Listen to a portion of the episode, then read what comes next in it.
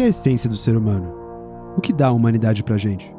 A humanidade é mais ampla do que se imagina e cada pensador tem uma resposta diferente. A consciência, a capacidade de pensar racionalmente, de construir, de trabalhar, de mudar o ambiente, enfim, vários conceitos, mas parece que dois transcendem todos: liberdade e autonomia. E o que Star Wars tem a ver com tudo isso? Hoje, no nosso segundo episódio sobre clonagem, vamos falar sobre como a individualidade dos clones pode nos ajudar a entender a essência humana. Eu sou o Chris. E eu sou o Pedro. Nós somos dois apaixonados por Star Wars que interpretam a fantasia para refletir a nossa realidade, construindo pontes entre o nosso cotidiano e uma galáxia muito, muito distante.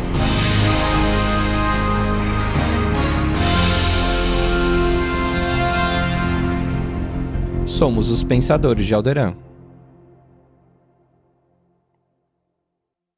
Pode admitir, cá entre nós.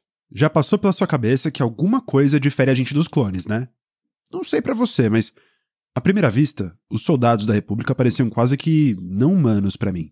Só que quando uma ideia como essa é questionada biologicamente, como foi no nosso episódio anterior, pensando em fecundação in vitro e deixando de lado a questão da recombinação genética, a gente é convidado a rever o que é ou não natural, falando de reprodução e de espécies.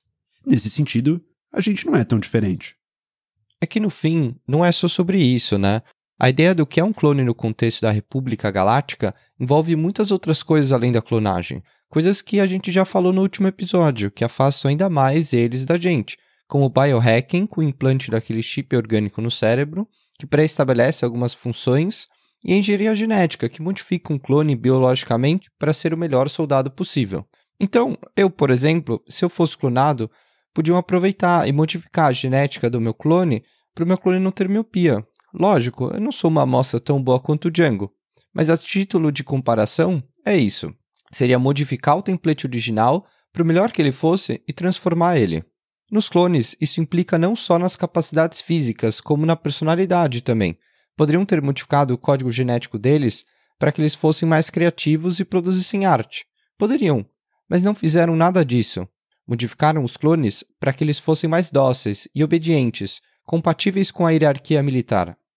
Sim, e por isso mesmo, se a gente continuar essa ginástica mental, a gente pode buscar em outras coisas que não a clonagem em si a razão de um possível afastamento entre a nossa ideia de humanidade e um clone nesse cenário. Então, a gente vai começar pelo óbvio, pelo começo. Nós, enquanto humanos, somos concebidos pela união de duas pessoas, resultando em uma combinação genética e trazidos ao mundo pela escolha de pelo menos uma das partes envolvidas. Tópico delicado, eu sei, mas aqui a gente se refere à potencial figura materna ou paterna que poderia ser reconhecida por uma criança. A gente está falando aqui do progenitor ou da progenitora no sentido estrito da palavra, alguém responsável pela existência, por gerar a vida. Enfim, os clones não têm isso, eles são concebidos em laboratório e.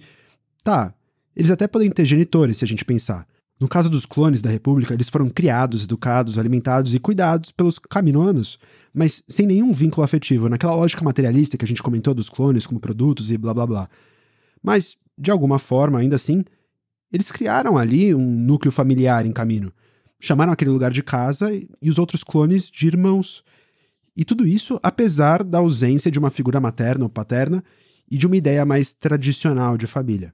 Pensando nesse vínculo que poderia ter se estabelecido e não se estabeleceu com os caminoanos, a gente poderia buscar referência em outras investigações sobre esse tema que é explorado há centenas de anos. Histórias que todo mundo conhece, como a do Frankenstein, aquele romance gótico do século XIX, escrito pela Mary Shelley, em que o Frankenstein, que é o nome do criador e não da criatura, que fique claro, dá vida a um conjunto de cadáveres costurados que são animados por um raio e resultam em um ser já adulto, pensante e carente de afeto carente porque o Dr. Victor depois não se vê como pai da criatura, só como criador.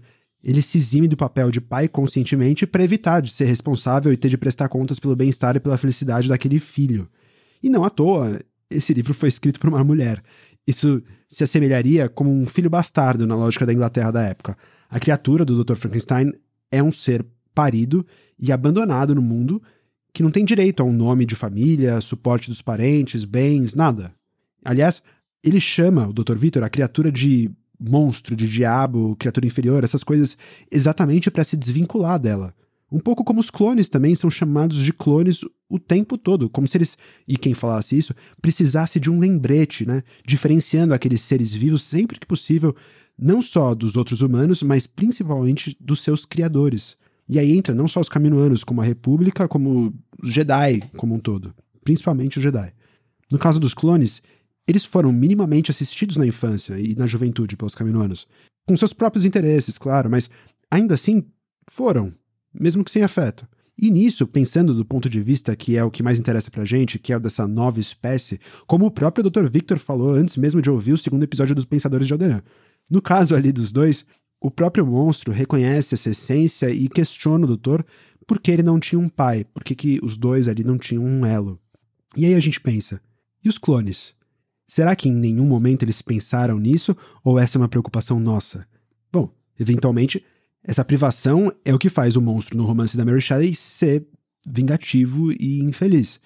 E se a gente puder estender o raciocínio, se a gente questionar o quanto a ausência dessa relação nos próprios clones da República não foi até arquitetada de forma determinante para a construção deles enquanto soldados desumanizados, marginalizados, dissociados de afeto, de elos, de herança de família, com um único propósito: servir a uma guerra. E aí a gente começa a entender como e por que eles só reconheciam seus irmãos com afeto, porque isso era tão importante para eles e porque eles levavam o papel deles de soldados tão a sério. Então, complicando as coisas como a gente gosta de fazer por aqui, se a gente olhar por um lado, nós, como os clones, não escolhemos nascer e em quais circunstâncias. Então, qual a diferença entre a gente? Uma criança desamparada por si só já pode se enquadrar muito na mesma situação deles ou do monstro do Dr. Frankenstein. A diferença fica então no quê? no que antecede a concepção? Essa dinâmica em que os clones foram criados e cresceram prevê pouca perspectiva de escolha.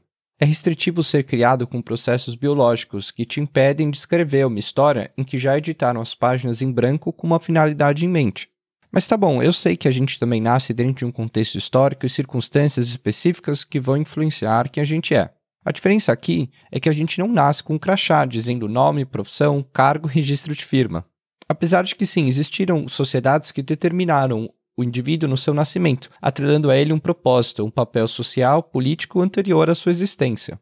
A gente pode pegar Esparta, por exemplo, uma sociedade totalmente militarizada, onde os meninos aptos eram separados da família e treinados desde os 7 anos de idade para serem exclusivamente soldados e não tinham escolha, serviam um Estado compulsoriamente até os 60 anos. Se chegassem lá, né, a escolha, então, sobre o propósito dessas crianças já era feito independentemente da vontade delas.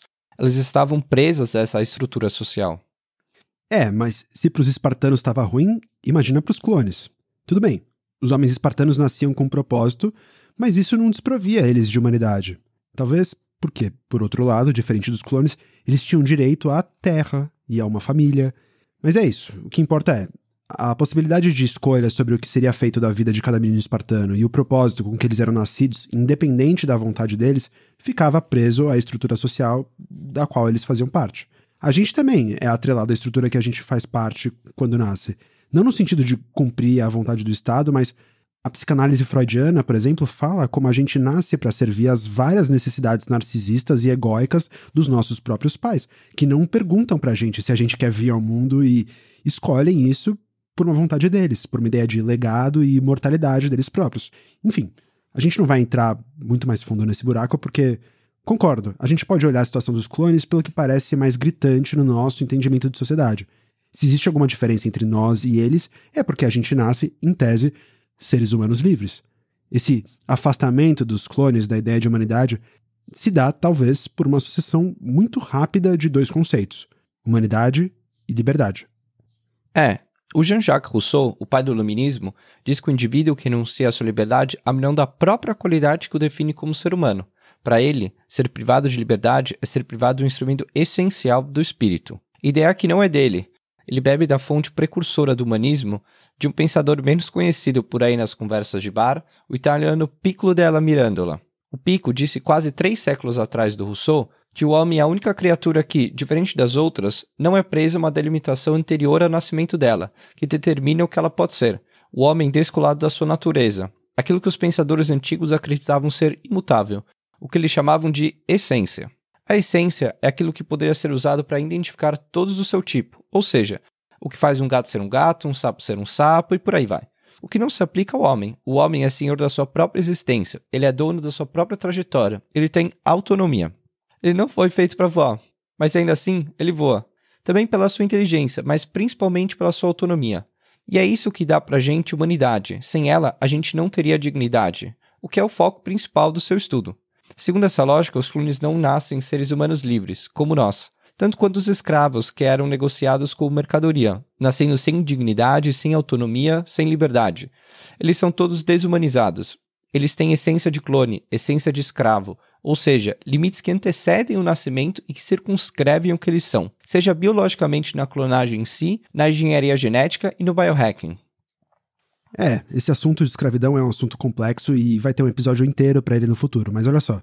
Será então que qualquer perspectiva desumanizadora dos clones não vem necessariamente, como a gente pensava, do método da concepção deles, deles serem réplicas genéticas ou uma espécie em si, e tudo aquilo que a gente falou lá no último episódio, mas passa pelo fato da gente não entender os clones como seres livres? Mas e aí? A perda de liberdade deles é um processo biológico ou social? Essa pergunta serve não só para os clones do Django, mas todos. E aí? Em que momento a liberdade deles é retirada? No laboratório? E depois? Ela não pode ser devolvida? A liberdade dessas vidas então fica presa no intuito de quem gerou elas e não existe dentro de uma vivência? Fica presa a uma essência? Não pode ser. Isso seria determinista demais. Falando dos soldados de caminho, se a liberdade deles é então retirada na prática, quando eles são desprovidos de uma estrutura familiar na infância, depois restritos a uma hierarquia militar durante a vida adulta e, ao mesmo tempo, desencorajados a construírem uma família, paradoxalmente, tudo isso é um bom sinal. Porque, se tudo isso for subvertido no fim, eles podem, talvez, trilhar um caminho na construção da própria liberdade, da própria humanidade. E isso é uma lição poderosa demais. A chave está em uma palavrinha que a gente acabou de citar: autonomia. Autonomia vem de uma concepção de se autogovernar, de uma pessoa ter o direito de decidir sobre a própria vida, sobre a própria integridade físico-psíquica e as suas relações sociais. O Immanuel Kant, filósofo alemão, que é um herdeiro do pensamento de Rousseau, fala que o indivíduo autônomo é aquele que cria e segue as suas próprias leis, sua própria moral. O próprio conceito de autonomia é autos, eu, nomia, lei. Não sei se como um homem livre é aquele que faz o que quer, o que bem entende, mas não é dessa liberdade que a gente está falando. Quando a gente fala de autonomia, a gente fala de liberdade de escolha. Fazer o que quer é uma liberdade física, a liberdade dos animais selvagens. É uma liberdade que existe na ausência de qualquer barreira, e essa não é a nossa realidade, né? A gente pode olhar isso através de uma alegoria que explica a liberdade a partir da relação entre água e um copo. Dentro do copo, a água não é livre, ela se limita a ele. Mas nele, a liberdade da água também não é nula. Qualquer movimento ali dentro, por mínimo que seja, é sempre possível. Então, você pensa, ah, se você retira o copo, a água se espalha e é livre. Bom, também não é assim, porque nenhuma liberdade é absoluta. A água sempre vai encontrar um obstáculo intransponível, o solo. Ou seja, ninguém é completamente livre para fazer o que quer e nem completamente restrito para não fazer nada. E esse é o grande embate dos clones com eles mesmos. Apesar de todas as tentativas dos seus criadores e da sociedade, eles não foram completamente restritos de liberdade nem liberdade física, nem de escolha, nem de pensar, nem de querer, esses outros dois tipos que a gente não falou e não vai entrar em detalhes, mas enfim. Por isso mesmo eles lutam pelo afastamento daquilo que eles acreditam ser a essência deles e buscam mais liberdade, mais humanidade, mais autonomia. Várias situações mostram não só essa capacidade, mas a vontade disso em muitos deles.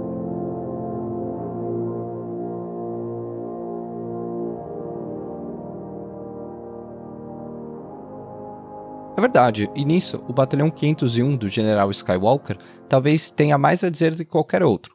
Tanto que, por ser tão confrontado com a forma de pensar de outros clones, o Capitão Rex foi mudando ao longo dos anos. O primeiro desses choques, talvez, foi no longo das guerras clônicas em Christophsis, com um sargento chamado Slick, que fornecia informações para os separatistas como um espião mesmo, com o objetivo de sabotar a República e pôr fim àquela guerra. Nas palavras dele mesmo, ele tinha um sonho além de todo aquele sofrimento. Por isso, quando o Capitão Rex chamou ele de traidor, ele disse que os outros clones que serviam Jedi que eram os traidores, que eles estavam cegos demais, seguindo ordens e que ofereciam as informações não por dinheiro, como Rex o acusou, mas por uma coisa que eles não entenderiam: a liberdade. Quando Anakin pergunta para ele depois como ele pôde fazer isso, ele diz que só um Jedi para fazer aquela pergunta. Afinal, os Jedi que mantinham os irmãos dele escravizados e que ele não queria aquilo. Ele queria algo a mais, mas não só para ele, mas para todos os seus irmãos. E que, se ele colocou a vida de todos em risco, foi por amor e pela libertação de todos. Mas o Rex, lógico, não é cativado pelo discurso, porque naquele momento ele se sentiu traído, então não sobrou muito espaço para simpatizar. Sim, mas tem um outro clone que o Rex descobriu, por coincidência, caçando o General Grievous em Salukamai, que escolheu uma saída mais pacífica e menos revolucionária, influenciando bem mais ele, né? Um clone casado com uma Twi'lek com um filho e uma filha. E a primeira reação dele quando o Rex pergunta o número e a patente fala muito por si só. Ele fala que o nome dele é Kutch Lawquane. E uma ênfase precisa ser dada aqui, porque os clones se davam nomes próprios ou apelidavam seus irmãos desde sempre lá em Camino. Echo, Hardcase, Jesse, Heavy, enfim, nada de novo. Isso já era um sinal na busca deles por individualidade. Mas o Kutch é o primeiro a ter nome e sobrenome. Isso porque ele tem uma família, né? Ao se casar com a Sue Lauquen, ele pega o sobrenome dela e ganha isso que para nós parece tão simples, porque, enfim, é parte da nossa cultura, é normalizado, né? Então, alô, episódio zero, mas enfim. Pro Kutch e pros outros clones, aquilo é um símbolo identitário muito forte.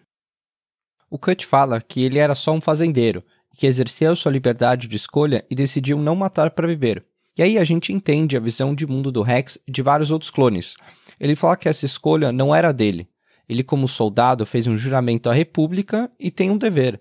O Cut então responde, para surpresa dele, que o único dever dele é com a sua família.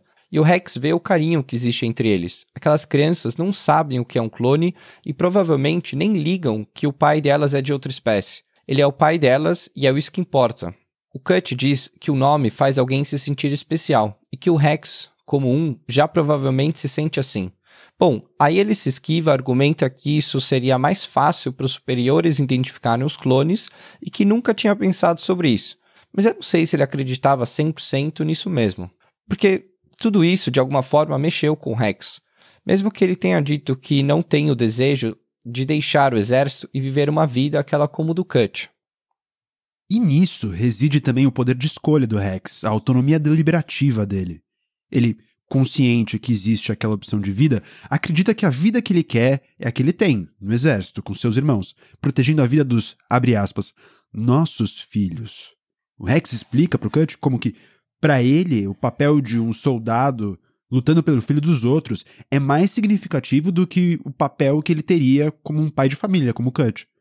Enquanto soldado, todos os filhos da República são responsabilidade dele. E aí que os dois entram em acordo, cada um sabendo do seu caminho, escolhendo o que faz sentido para si e respeitando o caminho do outro. Tanto que, inclusive, o Rex vai contra o seu regulamento e o seu dever e não entrega o Cut como um desertor. O Capitão Rex reflete ali a sua própria moral, exerce a sua autonomia, sua própria lei, e ao mesmo tempo que escolhe a vida como soldado, vai contra a hierarquia militar para proteger alguém que não escolheu mesmo, acreditando que aquilo é o certo a se fazer. O episódio principal da guerra, que reflete melhor sobre esse tema, sobre a autonomia, a moralidade, a liberdade e o entendimento dos clones sobre eles mesmos, é a campanha de Umbara. Quando o General Poncrell assumiu o comando do Batalhão 501 do Anakin, a princípio, ele poderia ter sido só um líder mais rígido e menos simpático. E até aí tudo bem.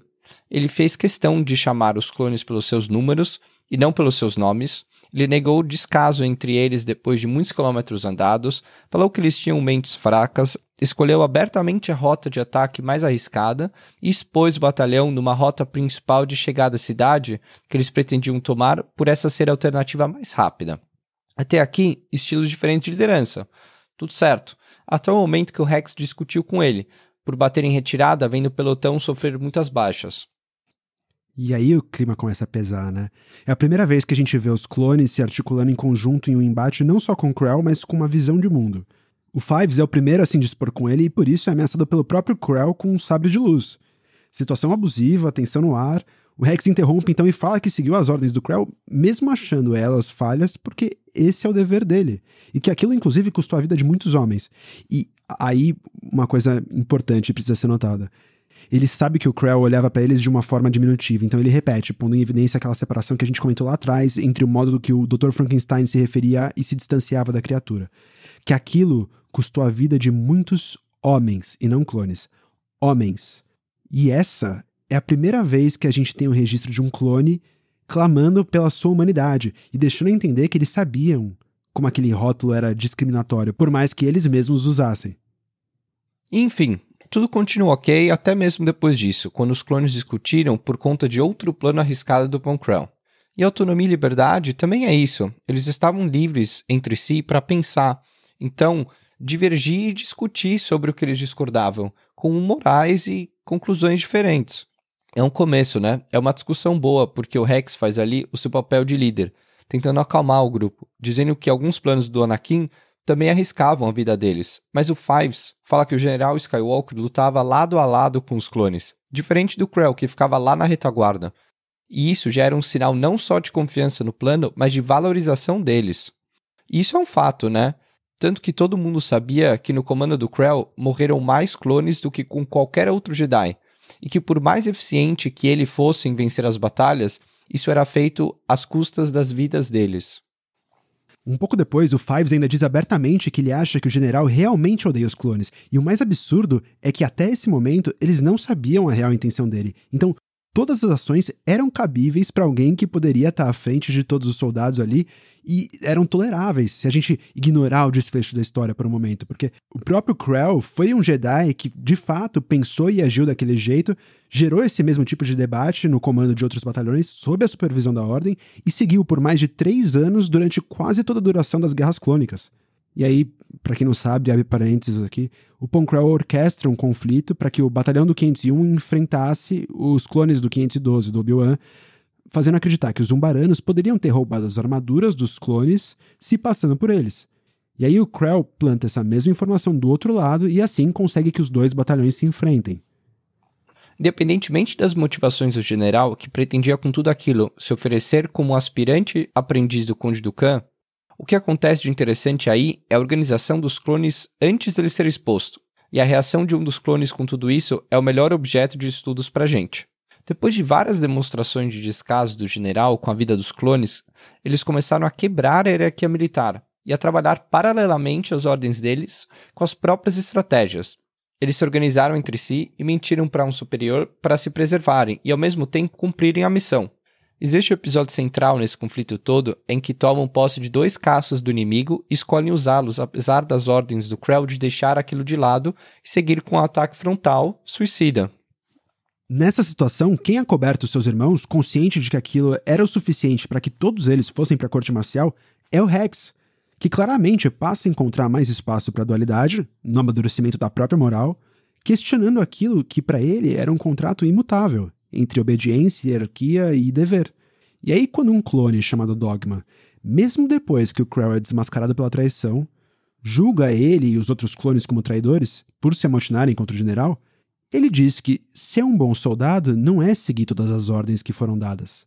Eles precisam aprender a tomar as próprias decisões, porque eles, diferente dos droids, não são programados.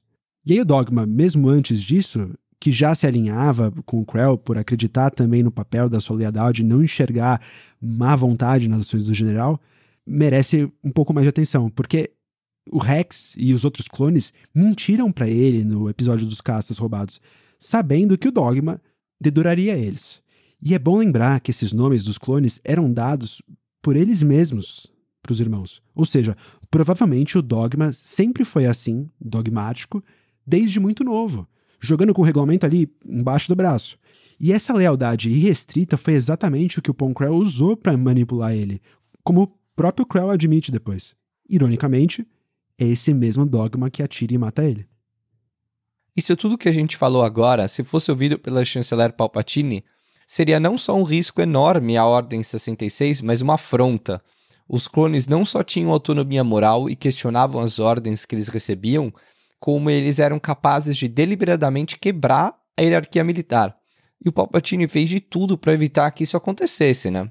Tudo aquilo que a gente já falou sobre todas as formas biológicas e sociais para determinar como os clones são, pensam e agem porque tentaram tolher a capacidade deles de produzir pensamento crítico de escolher e de agir em três grandes níveis, né?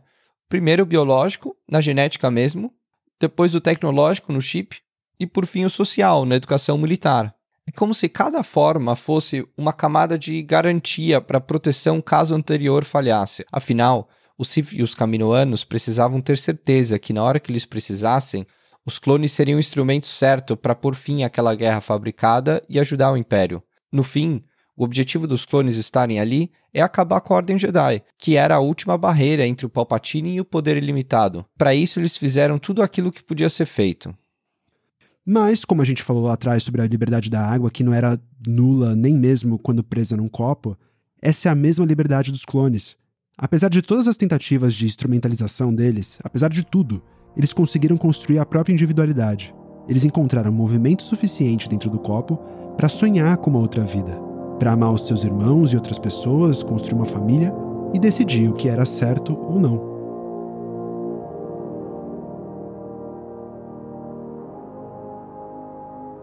Mais impressionante que a gente pode pensar é que o plano do Palpatine é perfeito, porque ele considerou tudo isso. É só ver como ele reagiu no pior cenário possível. O plano quase foi exposto por um clone antes da hora e lidou com isso tranquilamente, diferente do Dukan e da Nala C, que, quando se confrontaram com a autonomia dos clones, se surpreenderam. E essa é a última história de hoje, a descoberta do chip pelo Fives. Um dos últimos acontecimentos da guerra antes da Ordem 66, que aliás poderia ter um episódio inteiro dedicado a ela aqui nos Pensadores, mas a descoberta do Fives que importa aqui é suficiente para a gente amarrar tudo o que a gente falou.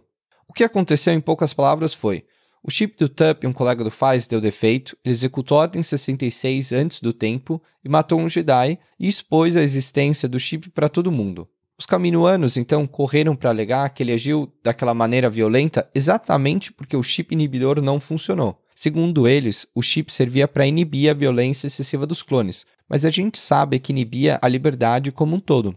E aí, os caminoanos argumentavam que o Tup ficou daquele jeito pelo mau funcionamento dele. E aí o Fives tira aquilo que parece ser um tumor da cabeça dele, enfim, o Tup morre, e segundo a própria Nalacê, exatamente porque ele fez isso.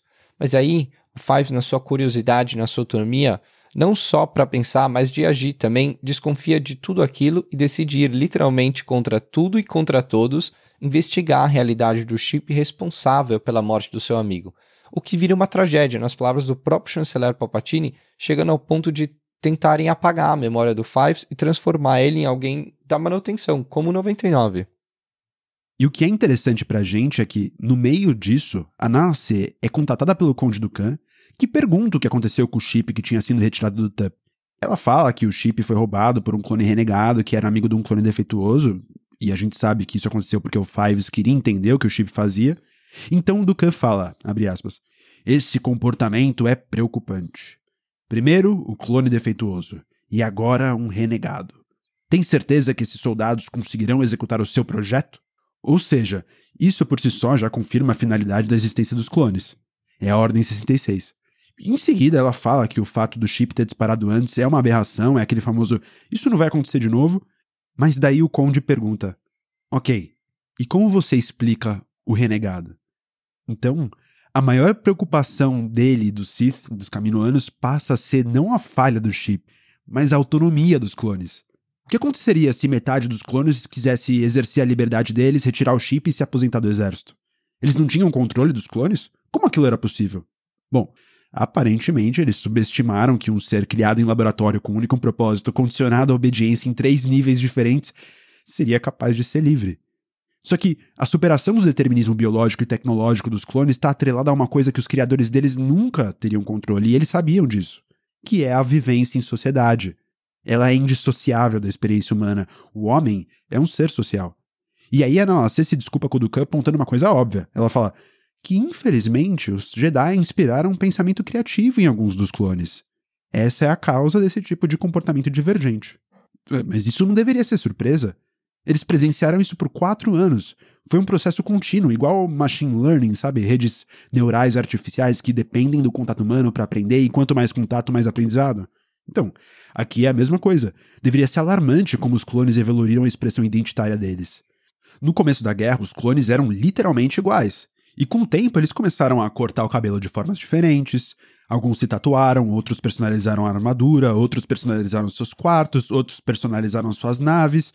Por exemplo, a artilharia do Batalhão 104 do Plo Koon foi grafitada com um desenho dos clones junto ao Jedi, com a legenda Plo's Bros. Alguma coisa como os parças do Plo. Os caminoanos não se preocupavam com isso? Ou com o bar destinado a clones lá em Coruscant, onde eles bebiam e talvez tinham até encontros sexuais? Da onde vem a vontade deles de experimentar a vida? A curiosidade? Eles não conheciam nada além daquilo que eles aprenderam em caminho? Hum, deveriam. Isso vem o quê? Da vivência? Esses dois exemplos são bons para a gente ver não só a expressão individual, mas como eles se relacionavam com o grupo e com o todo. Muito se fala sobre a liberdade do Jedi enquanto parte da sua ordem, mas sem entrar muito nesse campo, que a liberdade na ordem também é um episódio por si só, um paralelo entre os clones e o Jedi vem da própria mestra Shakti, que supervisionava os clones em caminho.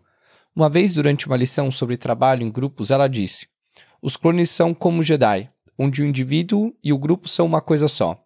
E aí existe uma dicotomia enorme, porque ela diz para o Lamassu que os clones defeituosos não deveriam ser eliminados e que os clones são seres vivos, não objetos. Mas enquanto isso, a objetificação deles, o esvaziamento da subjetividade deles, é tanto quanto ou maior que a dos Jedi, pensando nas restrições que a doutrina militar e a doutrina do Jedi impõem.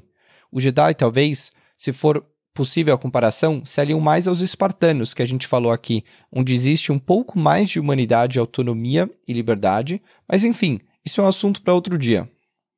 Sim, o que importa na relação dos clones com Jedi é entender que elas eram, na maioria das vezes, assimétricas e pautadas em hierarquia e rigor. Do comandante Cody com Obi-Wan, que tinha uma relação cordialmente profissional, até a relação conflituosa da Luminara Unduli com o seu comandante, existia pouco espaço para camaradagem. Então, não por acaso, o Jedi menos ortodoxo, menos preocupado com hierarquia, mais inventivo, produziu não só no Capitão Rex o capitão mais autônomo de todos os clones, como o Batalhão 501 como um todo. O motim de Umbara só faz sentido quando a gente observa que o, o Anakin cultivou aquele tipo de cultura neles. É um extremo que provavelmente não se repetiria em outros batalhões? Sim, mas já é um caso suficiente para os Caminoanos e para os Sith perceberem do que os clones eram capazes, dadas as circunstâncias, cenários e pessoas que nutrissem a humanidade deles. Para o Palpatine e para o plano dele, tudo isso não faz muita diferença. Ele tinha consciência disso e acreditava que o chip seria suficiente para que os clones cumprissem o papel principal deles, apesar de toda a individualidade que eles pudessem ter antes ou depois. Os clones podiam ter as suas experiências humanizadoras, seus sonhos, suas dúvidas, seus vínculos, mas Nada disso importava. O que podia acontecer antes, tanto quanto o que podia acontecer depois, era irrelevante. Os clones que se perguntavam o que seria deles com o fim da guerra não sabiam que eles tinham sido fadados a uma obsolescência programada exatamente como parte do plano. Isso fazia parte do projeto de substituição dos clones por soldados humanos voluntários. Usando de propaganda ideológica como uma proposta de controle orgânico e de menor custo, o Império ia conseguir, no que viriam a seus Stormtroopers, exercer uma coerção mais sutil e talvez mais eficiente do que aquela de um exército clone geneticamente modificado.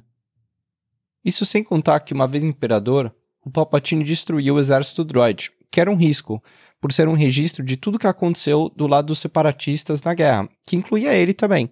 Ele sabia que os clones eram igualmente um registro vivo do expurgo Jedi. Então, não por acaso também, o mesmo crescimento acelerado que se mostrou uma vantagem na criação de milhares de soldados em idade militar num curto período de tempo, era também ao mesmo tempo uma vantagem nesse processo de apagamento de rastros históricos. 20 anos depois da queda da República, os clones que sobrassem já seriam idosos, isso se não tivessem morrido de fome antes, marginalizados pela própria sociedade que provavelmente não abraçaria eles numa socialização no pós-guerra. Fazia tudo parte do plano. Mesmo assim, eles viveram e exerceram a liberdade deles, cada um à sua maneira. Então vamos pegar tudo que a gente falou até agora sobre os clones, liberdade, autonomia e humanidade. Os clones dão uma lição de humanidade pra gente, né? Eles são tão humanos quanto nós. Porque, independente do que antecede a gente, as coisas que a gente herda da sociedade ou mesmo da nossa família, as responsabilidades, os papéis e os propósitos impostos, A gente tem autonomia para escolher nosso próprio caminho, independente disso tudo. A gente tem liberdade para isso. Essa é a essência do ser humano, que os clones compartilham. Liberdade não absoluta. A gente não é livre dentro de uma construção social e um contexto, que seriam os objetos intransponíveis na alegoria da água e do copo, tanto quanto os clones. O que sobrou para eles e o que sobra para nós é a capacidade de exercer autonomia no nosso dia a dia. É um exercício constante. E mesmo isso não deve ser o suficiente para alcançar a liberdade absoluta. Essa que talvez seja inalcançável.